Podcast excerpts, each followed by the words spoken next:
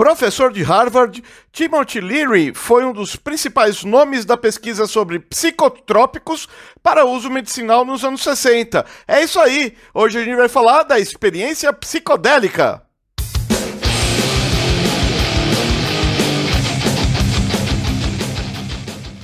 O mundo pós-guerra mudou e, mesmo depois de a humanidade ter superado um de seus piores momentos, por que tanta gente ainda continuava com depressão? Essa foi a motivação de Timothy Leary para desenvolver uma pesquisa sobre os efeitos do LSD no tratamento de doenças mentais. Publicado pela primeira vez no Brasil, a experiência psicodélica detalha seu experimento traçando um paralelo com o livro tibetano dos mortos. Considerado um dos estudos mais importantes sobre o tema, o trabalho foi desenvolvido num grande período em que se acreditava nos benefícios das drogas sintéticas para uso medicinal. No auge da ideia, mais de 100 estudos foram feitos nesse campo, e estima-se que o governo norte-americano tenha gastado mais de 4 milhões de dólares em pesquisas relacionadas a LSD e cogumelos ambos totalmente legais no país até 1965.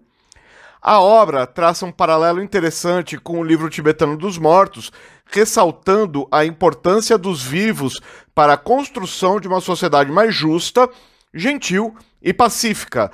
Leary acreditava que, se bem orientado, o uso de substâncias alucinógenas permitiria uma conexão com a nossa ancestralidade Além disso, a obra mostra como foram conduzidas sessões reais usando tais substâncias. Sobre o livro propriamente dito, a primeira incursão de Timothy com psilocibina aconteceu no México em 1960. A experiência foi tão avassaladora que ele passou a dedicar suas pesquisas aos possíveis usos dos psicodélicos como um modo de transformação do comportamento e da personalidade.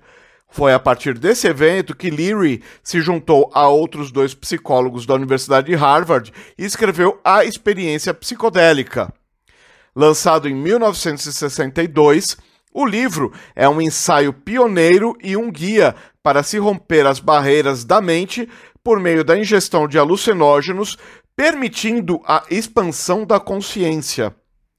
Meio século após a década que ficaria marcada como um dos períodos de maior quebra de paradigmas sociocomportamentais do século XX, o uso de psicodélicos ainda é discutido à luz da ciência, mas, na prática, permanece um tabu monumental. Uma reavaliação do uso de alucinógenos precisa levar em conta os aspectos positivos e, claro, os negativos de seu consumo a curto e longo prazo. Foi pensando nisso e com base em uma interpretação única do livro tibetano dos mortos que Leary, Metzner e Alpert criaram uma obra que certamente foi usada por milhares de pessoas ao longo dos anos como um ponto de partida para quem, de outra forma, mergulharia em uma viagem alucinógena sem qualquer contextualização. Claro, a nave-mãe Aleph traz agora para a gente poder ler na íntegra, né? A minha opinião é a seguinte: não me parece muito fácil descrever e explicar a psicodelia em poucas palavras. Talvez me pareça mais fácil apontar algumas manifestações artísticas que dialogam ou buscam retratar a experiência psicodélica, como a música, o cinema, as pinturas, as ilustrações e também a literatura, que em prosa e em verso tenta nos contar sobre esse admirável mundo novo, diferente e convidativo que algumas pessoas acessam e são marcadas. Ainda que haja o buraco do coelho para entrar, eu vou tentar passar algum histórico e compreensões minhas um adolescente da década de 1990, portanto, um fã dos anos 60 para os anos 70, que ouviu muito Black Sabbath, mas também ouviu muito Doors, muito Sgt. Peppers e por aí vai. Sem contar o Pink Floyd, é claro, né? Um mundo que não depende apenas do uso das drogas psicodélicas para ter uma experiência seria um mundo mais saudável. Essa experiência envolve buscas pela expansão da consciência e costuma se relacionar diretamente com alguns estados alterados de consciência, que são obtidos por meio também de meditações, da Kundalini Yoga e também, claro, pelo uso de substâncias psicoativas como LSD, a maconha, o DMT, a ayahuasca e os chamados cogumelos mágicos. A alteração da consciência relatada durante a experiência com essas substâncias é comumente relacionada à dilatação da percepção temporal, ilusões e ou alucinações sensoriais, prazeres corporais, ampliação da consciência, elevação e contato espiritual, dissolução do ego e sentimento de pertencimento. Tudo começa a fazer sentido depois que você toma um certo chá, né? sendo que os usuários que tiveram uma experiência psicodélica tendem a considerá-la entre as mais importantes de suas vidas, uma vez também que conseguem se lembrar do que viram, sentiram e perceberam, diferentemente do mundo alterado dos sonhos, da qual muitas vezes nos lembramos de apenas fragmentos.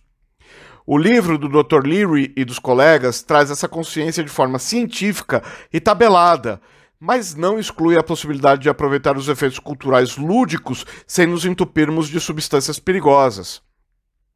Ainda falando dos autores, Timothy Leary foi escritor, neurocientista e psicólogo. É considerado um dos maiores ícones da contracultura da década de 1960 por seu estudo aprofundado do uso de psicotrópicos para expansão da consciência. Aqui nós vemos o resultado do estudo, né? Ralph Metzner foi professor emérito de psicologia do California Institute for Integral Studies, conhecido por suas décadas de estudo sobre os temas da consciência, uso de psicodélicos, prática de yoga, meditação e xamanismo. Richard Alpert, também conhecido como Ramdas, conduziu experimentos controversos com LSD. Considerado um guru seminal, ajudou a popularizar a espiritualidade oriental e a yoga no ocidente. E só para a gente não sair sem um gostinho de pílula, com perdão do trocadilho, algumas curiosidades. A primeira vez que Leary fez uso de cogumelos estava lendo As Portas da Percepção, de Aldous Huxley, que escreveu o livro sobre a influência de mescalina por conta do abuso de drogas, a pesquisa foi suspensa e Leary foi preso algumas vezes. em uma das prisões, foi vizinho de cela de Charles Manson. Depois da prisão, Leary começou a investir em videogames. Um dos jogos criados se chamava Neuromancer Mind Movie, que infelizmente nunca foi lançado. Olha aí a influência, se o Pierre tivesse vivo, hein? Leary morreu em 1996 acreditando que a droga dos anos 1990 era internet. Imagina só agora. E é cogumelo que dá em bosta, hein? Imagina se ele visse essa enxurrada de fake news que vem por aí, né? Para continuar a produzir conteúdo de qualidade, o canal Geek depende de contribuições. Além de se inscrever no canal, ativar o sininho, deixar seu joinha e compartilhar o vídeo como de costume, contribua com quanto puder pela chave Pix canalgeekpix@gmail.com. Obrigado pela audiência e até a próxima. Valeu.